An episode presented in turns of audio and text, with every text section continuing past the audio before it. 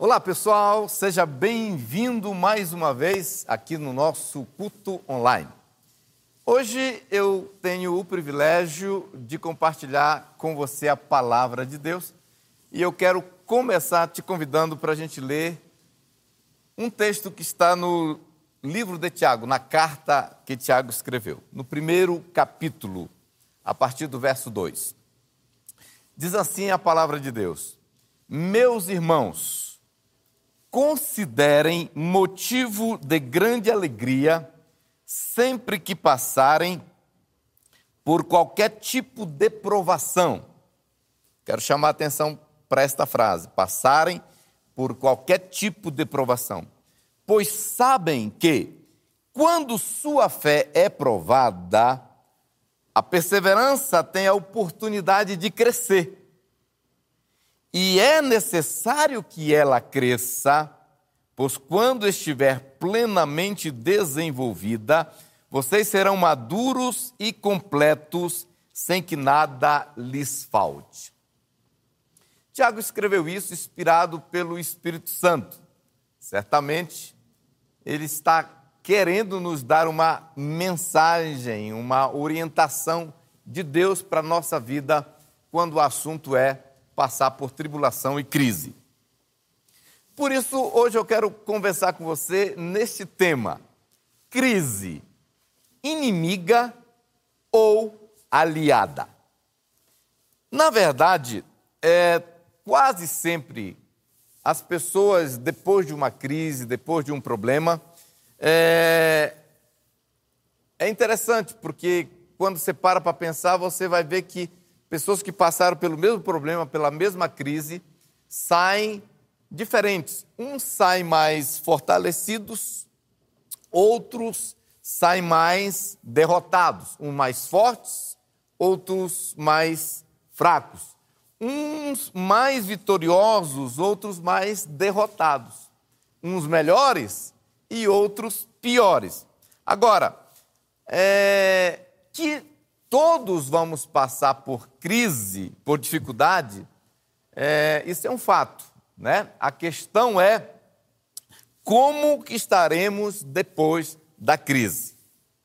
Foi Jesus que disse assim: é, No mundo vocês vão passar por tribulações, mas tem de bom ânimo, eu venci o mundo. Por isso eu quero hoje falar com você como nós podemos tirar vantagens da crise.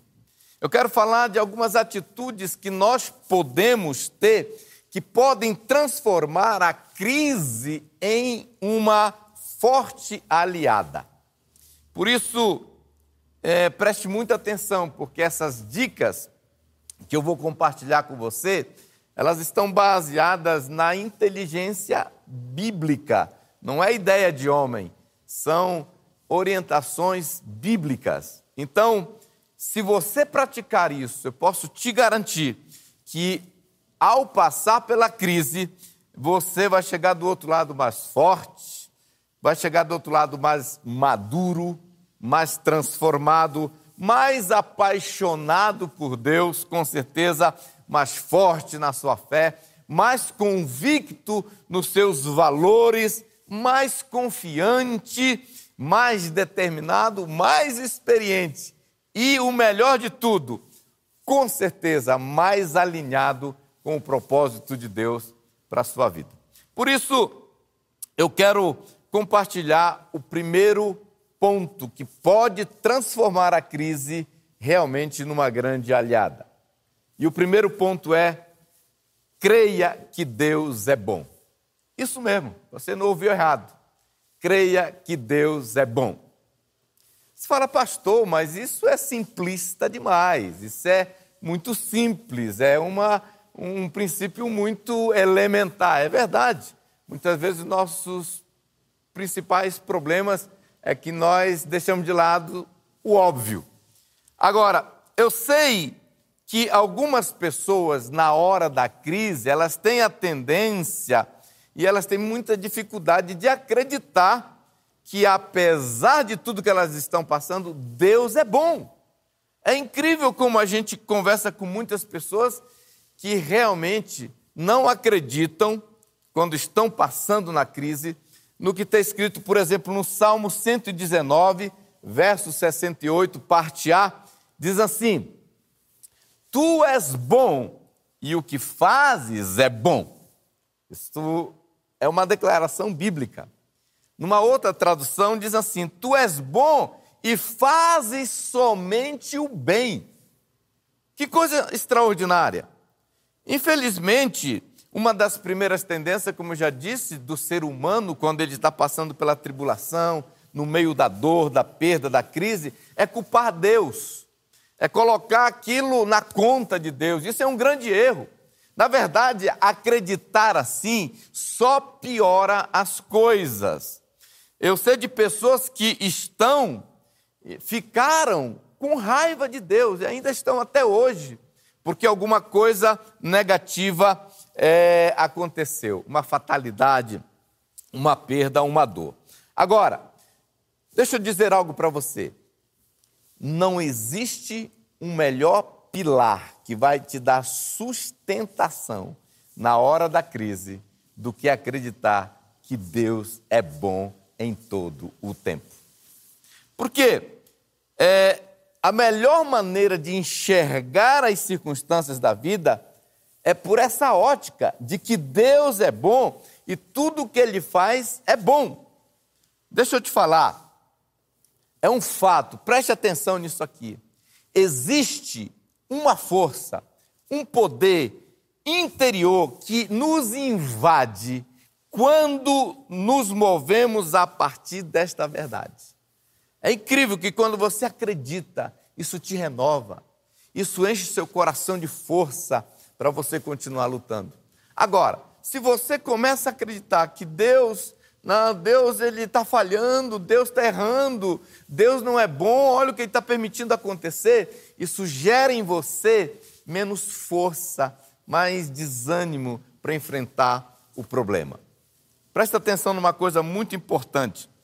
Quando a gente toma uma decisão de acreditar que Deus é bom, nós encontramos mais força, mais graça, mais inspiração, mais ousadia para nós enfrentarmos a crise e o dia mau. Agora, acreditar que Deus é bom não significa que não haverá perguntas sem respostas. Na verdade, eu, pelo menos, admito, eu tenho muitas perguntas sem respostas. Agora, eu estou muito seguro que quando eu chegar lá no céu, eu vou conversar com Jesus e ele vai me esclarecer muita coisa. Talvez quando eu chegar lá, é, algumas coisas já vão ficar claras antes mesmo de eu conversar com Jesus.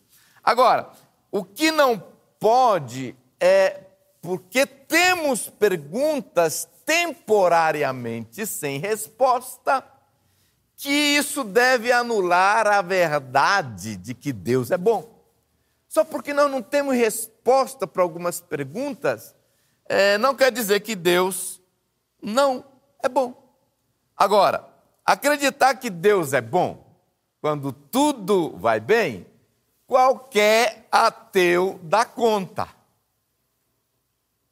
Agora, acreditar, confiar e falar assim: ah, é, Deus está no controle, minha vida está nas mãos do Senhor. Quando tudo está mil maravilhas, qualquer religioso e até pessoas sem religião pode falar isso. Eu quero é ver quando a nossa fé está sendo testada, quando nós estamos no meio de uma crise, quando estamos passando por tribulação, quando nós estamos sendo esticados, quando a batalha se torna renhida. Aí que eu quero ver. É nessa hora que a essência do que realmente nós cremos vai ficar manifesto. É importante nós entendermos uma coisa, queridos. É, crer, em, crer que Deus é bom crer naquilo que a Bíblia diz que Deus é bom, não significa que nós não podemos, por exemplo, chorar. Tem muita gente que confunde isso. Fala, ah, se ele tivesse fé, ele não estava chorando. Claro, eu creio que Deus é bom em todo o tempo, mas eu sou humano, né? Então, isso não quer dizer que é errado, que é pecado, que é falta de fé chorar, é, até é, perguntar por que Deus. Não é errado é, sentir saudade de pessoas que nós perdemos, viver o luto. Aliás, eu acredito que nós precisamos aprender a viver o luto. Né? Eu já passei por vários lutos. Já perdi pai, já perdi mãe, já perdi irmãos, pessoas muito queridas. Nós temos que viver o nosso luto, mas nem por isso podemos começar a falar que Deus não é bom. Querer ficar sozinho, talvez vai ter um momento no meio da crise que você quer ficar sozinho. Talvez você vai até é, querer orar para Deus. Deus, se for possível, passa de mim esse cálice. Jesus fez isso sem nenhum problema. Pedir para Deus fazer alguma coisa, isso é normal. Sentir tentado para desistir, isso é normal. Todos esses sentimentos só provam uma coisa: nós somos humanos. Então, não confunda a humanidade com falta de fé. Isso é muito importante. Agora, o que nós não podemos é, no meio dessa crise, duvidar da bondade de Deus. Deixa eu falar algo para você, meu querido, preste atenção nisso. A nossa fé não está nas circunstâncias, mas em Deus e em Sua palavra. Nós precisamos acreditar a nossa fé não está nas circunstâncias, está em Deus e na Sua palavra. E Deus não mudou porque as circunstâncias mudaram. Deus não mudou porque as circunstâncias mudaram. Ele é bom quando tudo vai bem e ele continua sendo bom quando tudo vai mal. Então, esse é um ponto muito importante. Uma revelação que me ajuda muito a lembrar e tomar posse e me agarrar nessa verdade que Deus é bom, é a declaração que Paulo fez em Romanos. Olha o que está escrito em Romanos 8, 28. Diz assim a palavra de Deus: Sabemos que todas as coisas cooperam para o bem daqueles que amam a Deus, daqueles que são chamados segundo o seu propósito. Tem mais um, mais uma tradução. Diz assim: Sabemos que tudo quanto nos acontece está operando para o nosso próprio bem. Se amarmos a Deus e estivermos ajustados aos seus planos.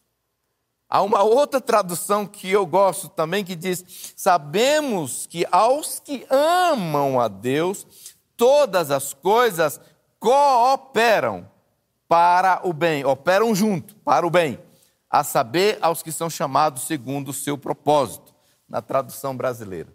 Agora, presta atenção numa coisa aqui. Em outras palavras, o que, que Paulo está falando aqui, inspirado pelo Espírito Santo? Em outras palavras, tudo que acontece conosco, Deus faz cooperar, trabalhar, conspirar para o nosso bem.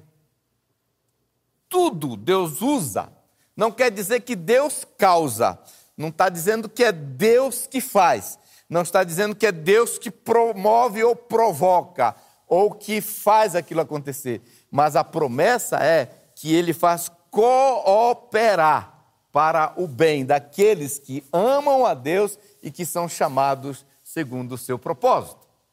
Agora, olha só o que é muito importante nós entendermos. O que, que dificulta nós crermos nessa verdade bíblica, sabe o que, que é? É o fato do nosso conceito de bom quase sempre é muito diferente do conceito de bom de Deus. Ou seja, o que nós achamos que é bom para nós, muitas vezes não é necessariamente aquilo que Deus acha que é bom para nós. Então, nosso conceito de bom é, quase nunca é o mesmo conceito que Deus tem para nós, de bom. Então, essa é a razão, porque o, muitas vezes o nosso propósito pessoal, ele não está alinhado com o propósito de Deus para a nossa vida. E aí o que, que acontece? Existe esse conflito. Ou seja, o que é bom para nós, na nossa ótica, na nossa visão, no nosso ponto de vista, não é necessariamente o que é o bom de Deus para nós, e vice-versa. Agora, eu quero chamar a atenção para nós pensarmos aqui no exemplo que vai nos ajudar a entender José do Egito. Por exemplo, José do Egito, é, eu acredito que ele acreditava muito nessas duas verdades: que Deus é bom o tempo todo e que todas as coisas cooperam para o bem daqueles que amam a Deus e que são chamados segundo o seu propósito. Pensa aqui comigo. José do Egito, ele foi vendido pelos seus irmãos, ele foi jogado numa cova, ele foi é, é, num poço, ele foi, ele foi é, vendido como escravo, ele foi jogado numa prisão, várias é, tribulações, circunstâncias difíceis, crise, dor, rejeição, desprezo, é, humilhação, esse rapaz passou. Agora eu te pergunto, responde para mim, isso foi bom ou foi ruim para ele? Isso era bom ou isso era mal? Foi bom é, ele ter sido lançado na prisão? Foi bom ele ter sido vendido pelos irmãos? Eu te pergunto, foi ou não foi? Foi bom ele ser é, é, escravo? Foi bom ele ser esquecido pelo copeiro? Isso foi bom? Se fosse você que estivesse no lugar de, do José do Egito, você ia falar: Poxa, só está me acontecendo coisa boa? Claro que não, porque durante o processo, é, de, nessas crises, nesse momento, a gente não consegue muitas vezes enxergar, mas o fato é que todas aquelas coisas que estavam acontecendo na vida dele estavam cooperando para um bem, né? Agora, qual é o critério que, eu, que nós podemos usar? Se você soubesse qual era o propósito de Deus para José do Egito, você estaria torcendo. Uau, está acontecendo uma coisa boa, porque ele está indo na direção de um propósito. Aquilo está cooperando e levando e, e aproximando o José cada vez mais do seu propósito ou do propósito que Deus tem para a vida dele. Agora, note uma coisa: que isso aí coopera para aqueles que são chamados segundo o seu propósito. Aqui está um grande, uma grande verdade bíblica que nós precisamos aprender. Qual o propósito? Propósito de Deus.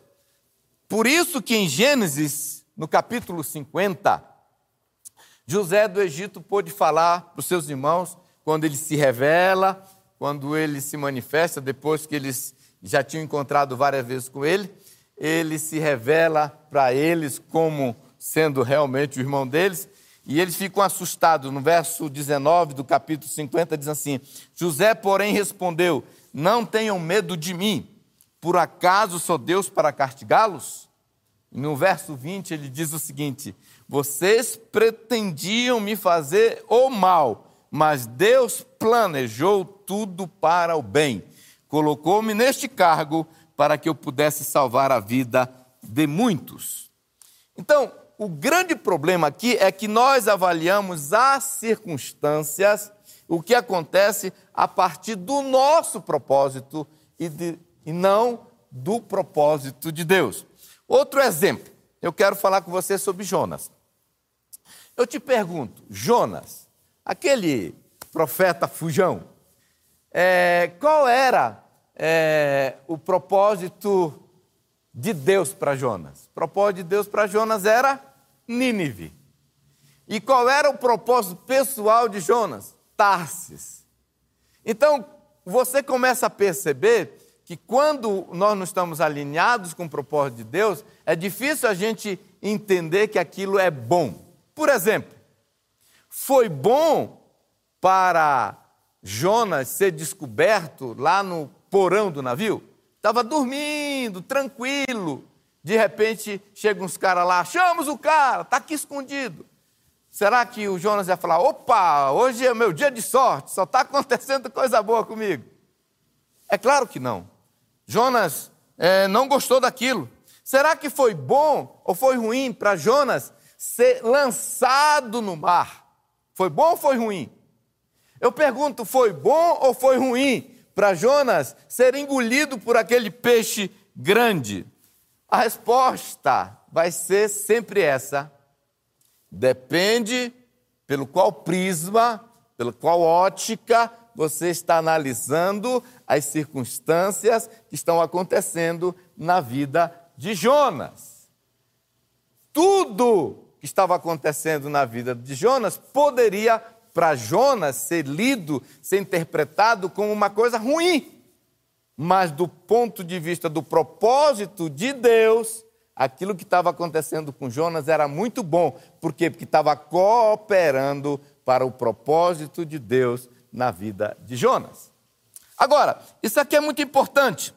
É, quando nós enxergamos os problemas, e essa é uma tendência que nós temos, tudo pela lente dos nossos planos, dos nossos propósitos pessoais, aí então a gente começa a falar: ah, meu, isso aqui é difícil, isso aqui é um problema.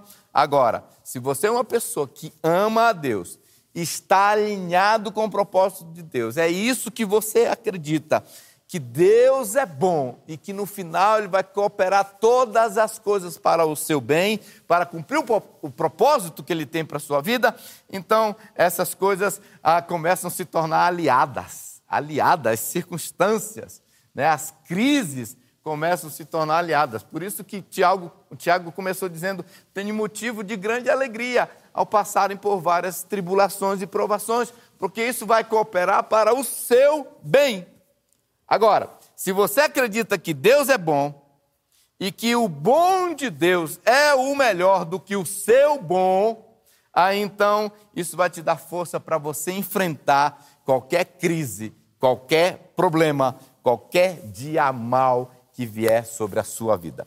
E a segunda coisa Segunda atitude que pode transformar a crise em aliada é aprenda a ser resiliente. Seja resiliente. Deixa eu te falar, nós precisamos acreditar no poder da resiliência.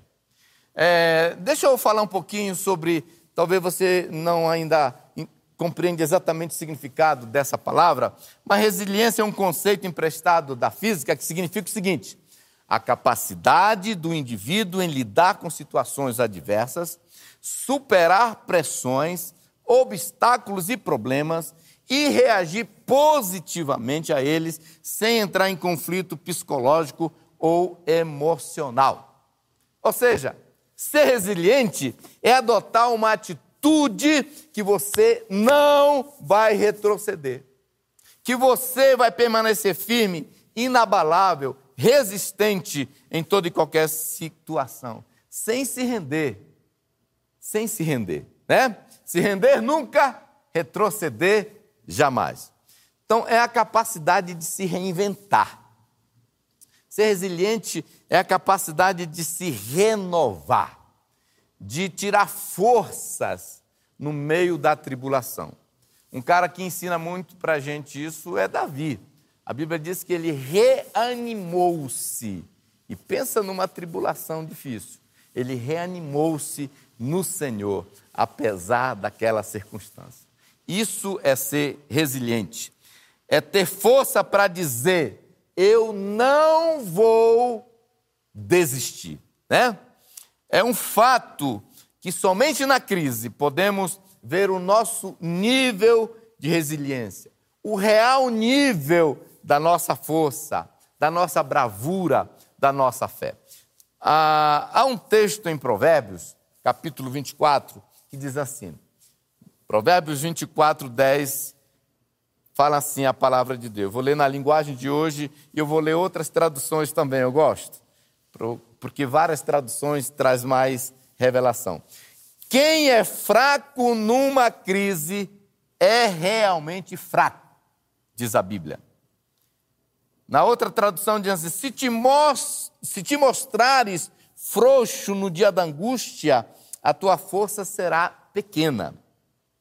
Outra tradução diz: se enfraquecer no dia da adversidade, minguada é a tua fé. Outra tradução diz: se te mostras fraco no dia da angústia, a tua força é pequena.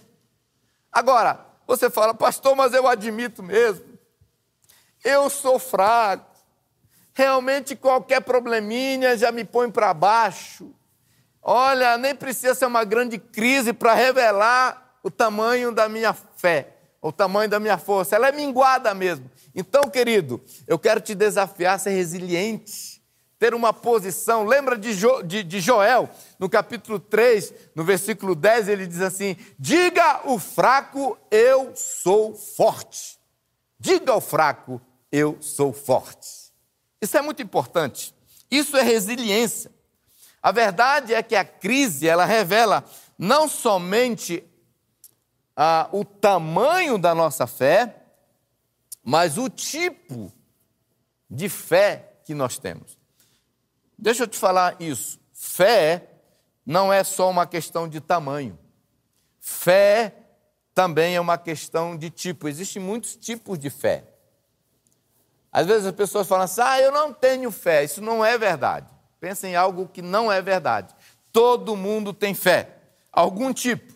Porque existe a fé natural, existe a fé sobrenatural, existe a fé em Deus, existe a fé em um chá. Eu sei pessoas que acreditam que se tomar aquele chá vai ficar curado. Isso é fé. Existe a fé dos demônios. A Bíblia diz que o diabo crê e treme. E existe a fé nos demônios. Você sabia que existe a fé é, do tipo, e essa quase todo mundo tem. É, o nome dessa fé chama-se medo. O medo é uma fé, é um tipo de fé. A Bíblia diz: aquilo que eu temia me sobreveio. Pensa numa fé que funciona. Essa fé sempre funciona. Quando você crê, através do medo, aquilo, você atrai aquilo para a sua vida. Outro tipo de fé é a fé negativa. Tem muitas pessoas que ela tem muita fé. Ela tem muita fé que vai dar tudo errado. Ela acredita que não vai dar certo. Ela tem muita fé. Ó, oh, e tem outro tipo de fé, sabe qual? A fé do ateu.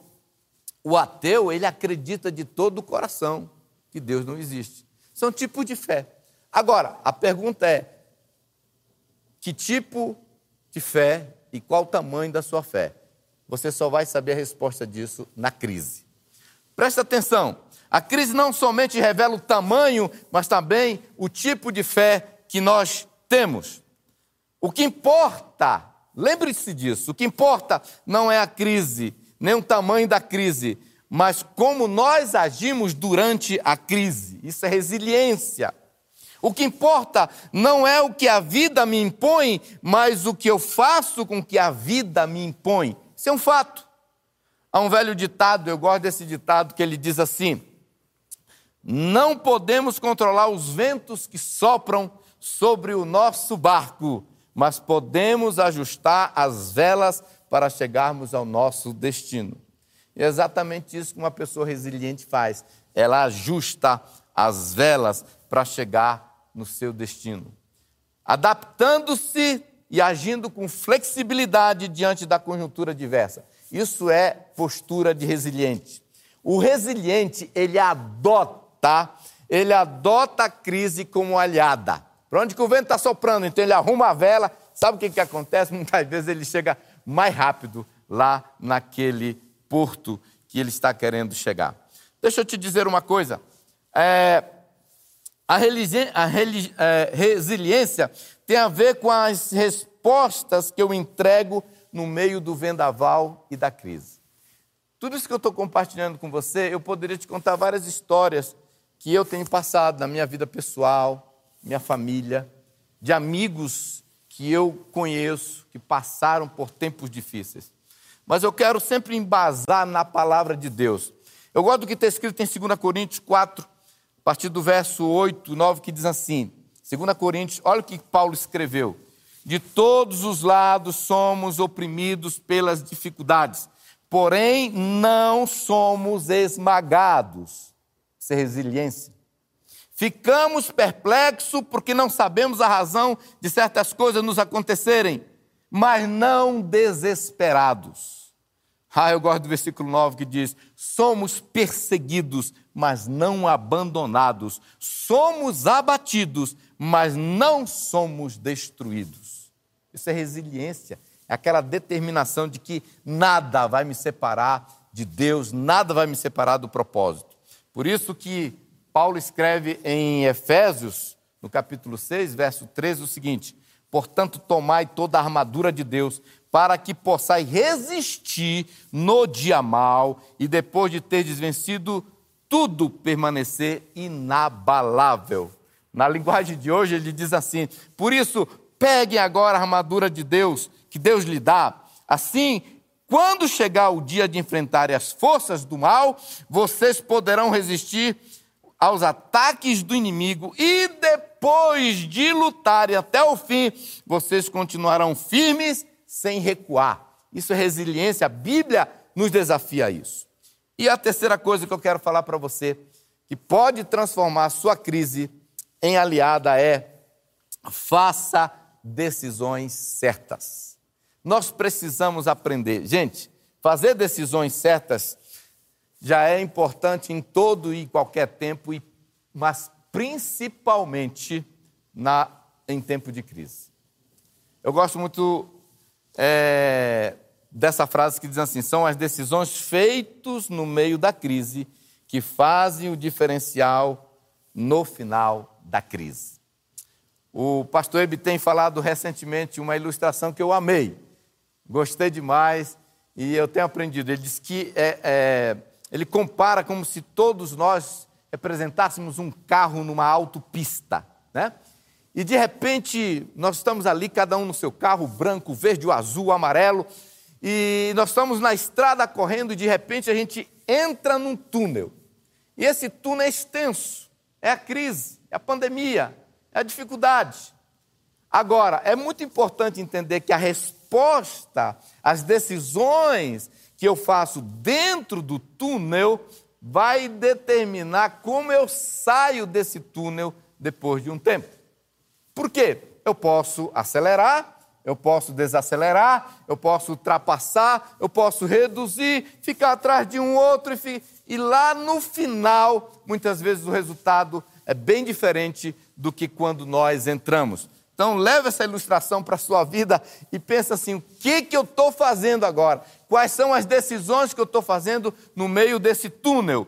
Quais são as escolhas que eu estou fazendo agora no meio da crise? Uma coisa que eu tenho aprendido é que as nossas decisões são feitas a partir de como nós enxergamos as circunstâncias. O que tem acontecido muitas vezes é que nós temos perdido oportunidades maravilhosas, como por exemplo, uma oportunidade que eu estou enxergando é assim: eu nunca tive tanto tempo economizado no trânsito e em algumas outras atividades que eu tinha antes, como eu tenho agora. O que, você está fazendo com esse tempo? Quais são as decisões que você está tomando? Tudo isso vai fazer uma grande diferença. Como é que você sai dessa pandemia, dessa crise? Outro ponto muito importante: o que eu enxergo determina a decisão que eu faço.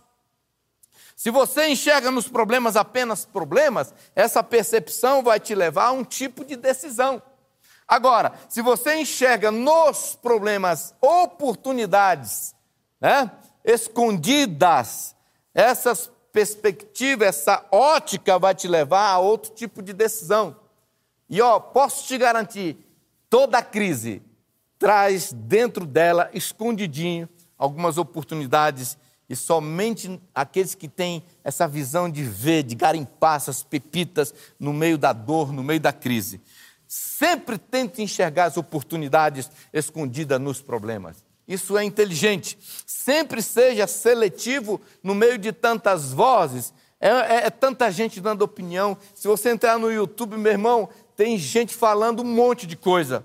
Agora, sempre haverá diversidade de opiniões e discussões diferentes no meio da crise. Analise com cautela todas as alternativas e as opções e sempre escolha as melhores. Então, a decisão do que crer, em quem crer, né? É sua. E a Bíblia diz: crede nos seus profetas e prosperareis. Então, quem você vai ouvir, quem você vai seguir, live de quem você vai assistir, que livros que você vai ler, tudo isso vai fazer uma grande diferença, né? Quem que você vai consultar, quem é seu conselheiro, como você vai usar o seu tempo, tudo isso são decisões que vão fazer grande diferença. Tudo isso são escolhas que nós temos que fazer. Aliás, já estamos fazendo. Deus nunca vai impedir de nós usarmos o livre-arbítrio para fazer escolhas. Aliás, usar o livre-arbítrio é um direito que nós temos. Agora, é muito importante lembrar de uma coisa: mesmo sendo livres para escolher a decisão, não podemos escolher os resultados das nossas decisões. Você pode escolher, você é livre para escolher colocar o dedo no fogo. Agora, você não tem liberdade e o direito de escolher não se queimar. É um fato isso. Se escolhemos o fogo, nós escolhemos de tabela a queimadura. Então nós não podemos escolher o resultado da nossa escolha. Você só tem o direito de escolher a escolha. Você só tem o direito de fazer a escolha. Então é muito importante nós lembrarmos disso, especialmente quando as regras estão muito claras. Gente, uma estrada, ela sempre te leva para um destino. Isso são escolhas. Existem muitas estradas. Não adianta você tentar pegar aqui a estrada de São Paulo para Curitiba e achar que vai chegar em Brasília é, nessa estrada, porque é complicado. Não vai acontecer. Graças a Deus, tem retornos. Se você acha que está tomando decisões erradas até agora, você já jogou fora bastante desse tempo, já fez algumas decisões erradas, retorne, faça as escolhas certas. O que escolhemos fazer e o que escolhemos crer durante a crise vai determinar como vamos sair do outro lado. Se ela vai ser inimiga ou se ela vai ser uma aliada, a decisão é sua. Então, para concluir, eu queria levar você a pensar o seguinte: creia que Deus é bom em todo o tempo. Seja resiliente.